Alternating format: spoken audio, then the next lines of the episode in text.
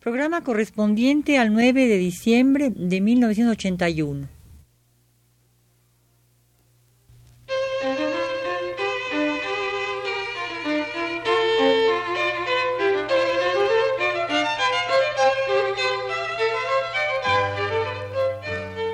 Divergencias.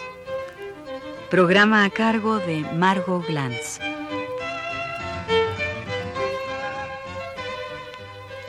El programa anterior habíamos hablado de don Alfonso Reyes en un intento por extender el homenaje que se está haciendo en el país a este gran humanista mexicano. Terminamos diciendo eh, que existe una relación entre eh, los textos de miscelánea y la visión de Anáhuac, porque hay una mirada muy especial del que ha ido a España a mirar a los conquistadores con la mirada que los conquistadores tienen sobre México y con el intento que en visión de Anáhuac hace don Alfonso Reyes para cazar estas dos miradas. Y en el intento que presupone la escritura se entrevé un artificio, un deseo de contrahacer lo natural, pues la identidad pasa ante todo por la naturaleza. Cualquiera que sea la doctrina histórica que se profese, dice don Alfonso en visión de Anáhuac, nos une con la raza de ayer,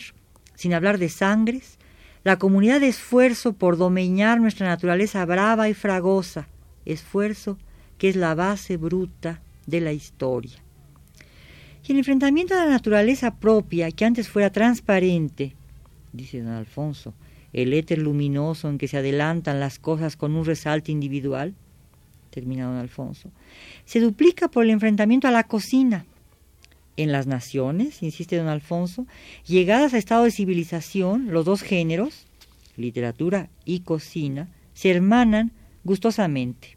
La épica por transformar lo natural, por luchar a brazo partido con el paisaje, pasa por lo culinario y son las variedades naturales las que prefiguran a la vez el artificio y el refinamiento. Memorias de bodega y cocina advierte de un largo paseo cuyos descansos son cuadros de costumbres culinarias y guía de descarriados gastronómicos. Sí, en la superficie y la mayor parte de las veces, pero su contexto se enfrenta a una delimitación, la que pone de relieve, junto a las otras, una comida nacional, justamente aquella que nos da una identidad, porque resume sin desechar lo que ya existe y lo que se adquiere en las importaciones. Si nuestra mirada pasea sobre lo natural, advierte un crecimiento arrancado de una tierra salitrosa y hostil, que sorbe sus jugos a la roca, dice Alfonso, como el maguey, o imita al puercoespín como la biznaga. Además, si la, si la mirada pasea por la historia, descubre un esfuerzo continuo desde Nezahualcóyotl hasta Porfirio Díaz por desecar una tierra de por sí ya reseca.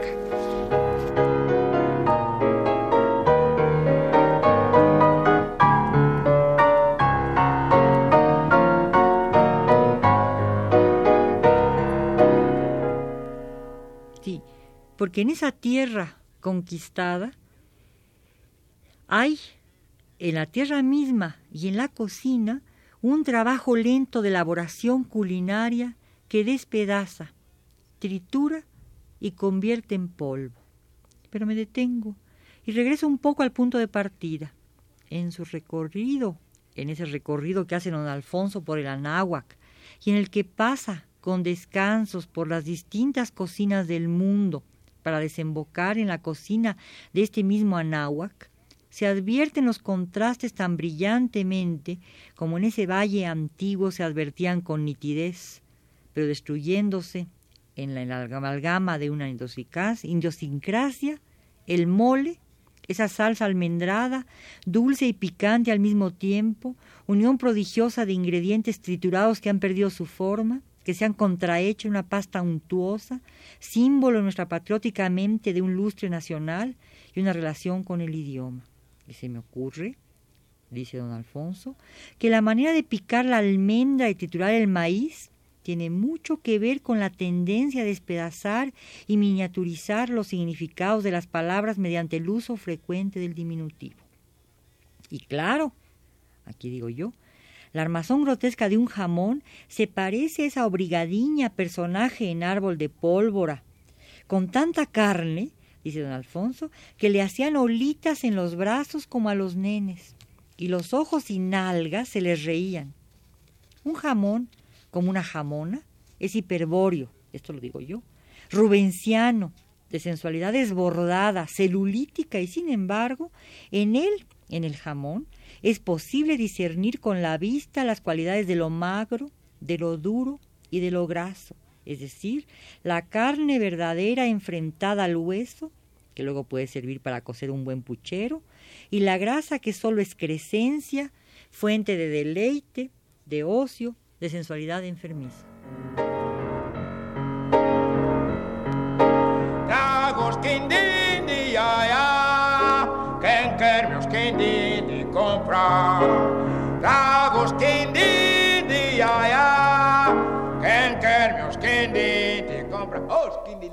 El proceso de trituración que exige la comida mexicana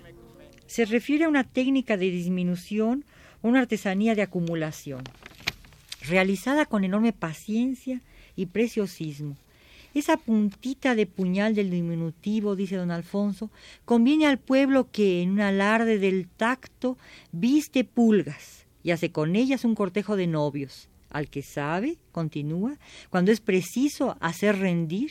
en las fatigosas jornadas del combate, toda su energía o la molécula de maíz o la gota de agua, aprovechando hasta el fondo su virtud nutritiva en menos que milimétrica perfección.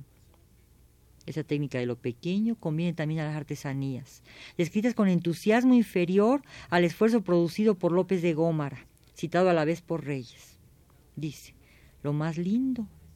de la plaza, de Gómara, está en las obras de oro y pluma,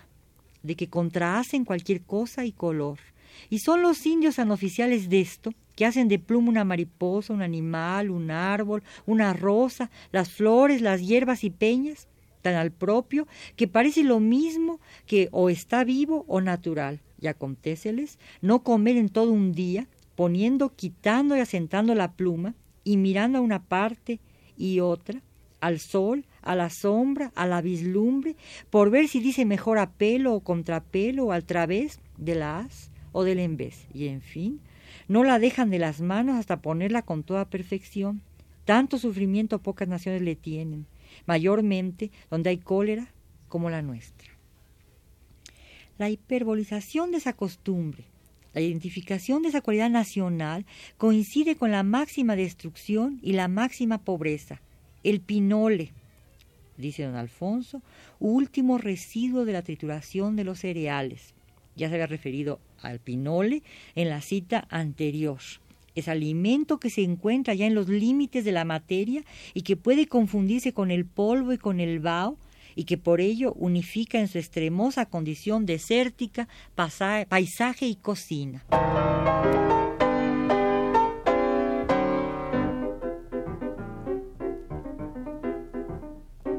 No quiero que me quieras, ya lo he querido tanto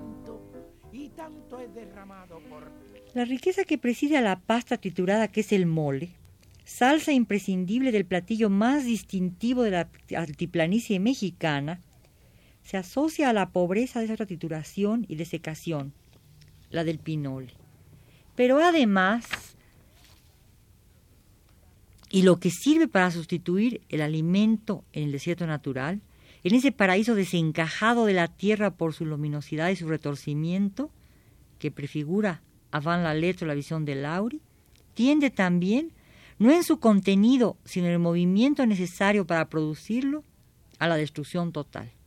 La transparencia, la luminosidad, la creación de frutos que repiten y contrahacen el desierto, se cancelan y se deterioran en la lenta y secular labor de los creadores del desierto artificial, de aquellos que desde Nezahualcóyotl hasta Díaz emprendieran un desastre que produce, como dijo Reyes proféticamente en 1915, el espanto social. Espanto al que hemos llegado apenas en su totalidad con la destrucción más absoluta de la, de la eh, tradición acuosa, acuática de nuestro valle y con la destrucción total de esta transparencia que nos hacía la región más transparente. Así, a la concienzuda labor de las generaciones que superponen conocimientos adquiridos a producciones naturales para crear una refinada identidad nacional, se opone la deshidratada y diabólica labor de quienes han reducido la trituración a un desecamiento y a una contaminación. La labor miscelánea de reyes deja abierta una prosa a veces grasosa, encubridora, mero lujo o excrescencia de un costumbrismo, pero también, y sobre todo en visión de Anáhuac y memorias de bodega y cocina, a una rica interpretación de nuestra realidad que más que lógica y cerebral es puramente poética, a la que pretende quizá acercarse el engendro que ahora he cocinado.